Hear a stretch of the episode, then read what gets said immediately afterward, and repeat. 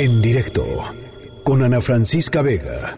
Pues es viernes y hay que relajarnos un poquito, ¿no? Ha sido una semana complicada, así es que vamos a platicar con Arturo Aguilar, que está con nosotros en la línea telefónica, especialista y crítico de, de cine. Eh, Arturo, me da gusto saludarte otra vez. ¿Cómo estás? Igualmente un gusto saludarte, Ana Francisca. Oye, este, yo, yo te voy a, voy a confesar algo antes de arrancar la entrevista. Soy el colmo. Yo sé que hay muchísima gente a la que le gusta la casa de papel. Eh, hoy se, se eh, sale la cuarta temporada. No he visto ni la primera, Arturo. Así es que me vas Mira. a tener que convencer.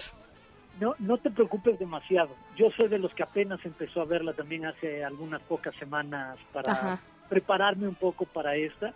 Entiendo el gusto, no soy de sus más grandes fanáticos, pero entiendo un poco la- el, fenómeno que se ha suscitado y es un fenómeno global además, que rebasa por supuesto a México y España, de donde es la producción. Sí es Yo uno de los fenómenos globales para la marca Netflix eh, en todo el mundo. detrás de esta propuesta un poco de thriller y acción y combinación por ahí, pero no te preocupes. Además, la buena noticia, entrecomillada, es que tendremos tiempo en las siguientes semanas para ponernos al día con todo lo que tenemos Oye, que ver no, en yo- nuestras yo- casas. Yo no tengo tiempo de nada, Arturo, ¿eh? Yo desde que, desde que me despierto a las 6 de la mañana hasta que me duermo ya en la tarde, en, en la noche, este, la verdad no, no me da tiempo de absolutamente nada. Pero, a ver, eh, platícanos un poquito. La Casa de Papel es la historia de un, de un robo, de un grupo de personas que eh, eh, intentan robar la Casa de Moneda de España, ¿no? O un banco de España. Sí, así es. eh, Es un gran asalto a la Casa de Moneda en España y que a partir de ello, pues obviamente para no echarle a perder nada a nadie, porque también debe haber mucha gente que no la haya visto ahí, eh, se van complicando las situaciones o se van dando cambios en las dinámicas de los propios personajes, en lo que conocemos de ellos, en la forma en la que ellos mismos eh, trabajan juntos.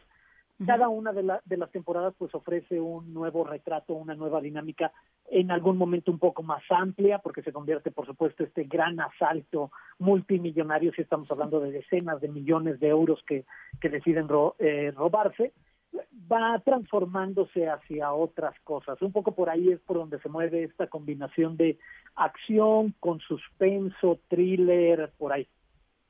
Que además leía, eh, Arturo, eh, que, que ya tienen planeada la, por lo menos la quinta y la sexta temporada. O sea, esto va para largo.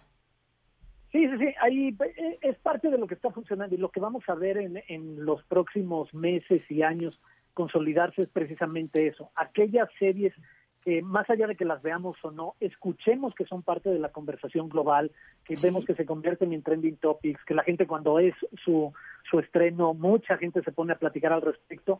Esa es realmente la variable que toman en cuenta estas compañías para decir, vamos a hacer otra y otra temporada, porque también hemos Claro. visto muchas noticias de la enorme cantidad de series, tanto en canales de televisión restringida clásica como en estas nuevas plataformas de streaming, que rápidamente llegan a cancelarse porque no han alcanzado ese volumen masivo que necesitan para seguir Mm. siendo negocio, lo cual hace que muchas buenas series un poco más pequeñas eh, hayan tenido que desaparecer un tiempo y regresar después o que otro espacio los retome. Ahorita rápidamente pienso en una, por ejemplo, como Brooklyn 99, eh, Precinto 99, este que ahora está en, en Netflix, que antes estaba en Fox, desapareció porque no tenía mucho rating y hasta que aparecieron cientos de personajes, miles de personajes eh, en redes sociales, entre ellos Guillermo del Toro, a decir, oye, esta es una de mis series favoritas y está muy bien escrita y está entretenida, la recuperan, la recuperan para hacer otra temporada y ahora ya tenemos las seis primeras temporadas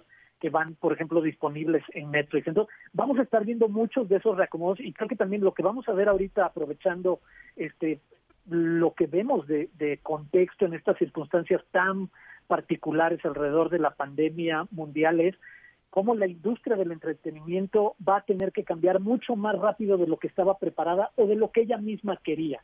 Sabíamos Por la que cantidad, largas por la demanda, ¿no? Altísima. Sí, exacto. Y por el otro lado, sabíamos que había esta gran polémica entre cuánto debemos o no esperar entre que una película que vemos en el cine podamos verla en nuestra casa si, si así lo queremos.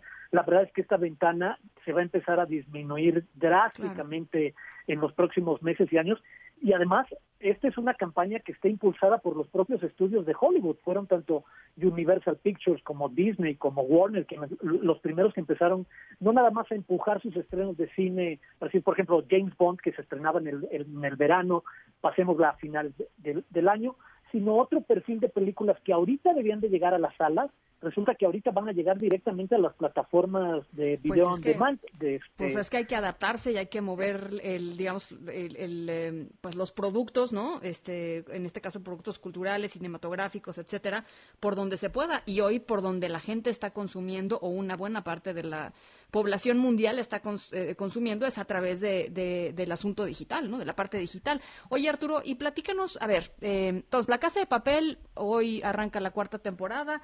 Eh, tú dices más o menos, es entretenida. Eh, ¿Qué recomendarías? Así, la joya, digamos, para, para estos próximos tres, cuatro días que alguien se quiera dar un, un, este, un buen atasque de, de alguna serie. Mira, eh, en el caso de las series, sí recomendaría dos rápidamente para que tengan un rato. Por un lado, Ozark, cuya cuarta temporada o tercera, ah, no, recuerdo ahorita exactamente, no puedo estar equivocando, creo que es la tercera temporada. La tercera temporada, eh, temporada de Ozark en Netflix se estrenó la semana pasada. Vale muchísimo la pena este thriller de una familia que después de que se ve en la necesidad de proteger ciertos negocios que tenía, va a tener que trabajar con un eh, narco lavándole dinero y pues, obviamente se va a convertir eh, en un remolino, en una espiral en la que va a ir cayendo esta familia, en la que van a tratar de resolver cosas, pero cada que resuelves cosas te vas metiendo en un nuevo problema. Pero tanto el dibujo de los personajes, lo que conocemos de ellos, sus motivaciones, los personajes secundarios, en verdad lo hacen un retrato muy, muy interesante y muy atractivo. Eh, eso en la parte de, de los thrillers, drama. Creo que para quienes quieran ver comedia, eh, yo recomendaría The Good Place, una muy buena serie de comedia que además, aunque esto suene súper clavado, en verdad no quiero que se espanten, porque es una comedia que mete eh, reflexiones sobre filosofía, sobre qué significa estar vivo, qué es ser bueno, qué, eh, por qué hacemos las cosas como las hacemos, que es The Good Place. Creo que vale mucho la pena, es muy entretenida y para quienes están interesados en las cuestiones más documentales, creo que este es el gran momento para que busquen a un productor y director muy importante en Estados Unidos que es Ken Burns. Burns como el señor Burns de Los Simpsons, exactamente así. Tiene por lo menos en Netflix ahorita, yo recuerdo The War, que es una serie documental de 12 episodios, cada episodio de una hora sobre la Segunda Guerra Mundial.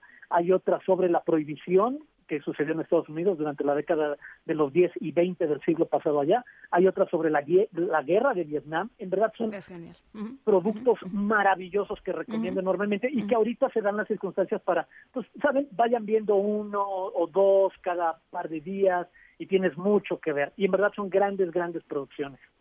Bueno, pues ahí están las recomendaciones de, de, Arturo Aguilar para estos, para estos días, para estos próximos días. Yo te agradezco mucho, Arturo. Te, te mando un abrazo y estamos en comunicación. Igualmente un abrazo y que todos sigan en sus casas. Muchas gracias.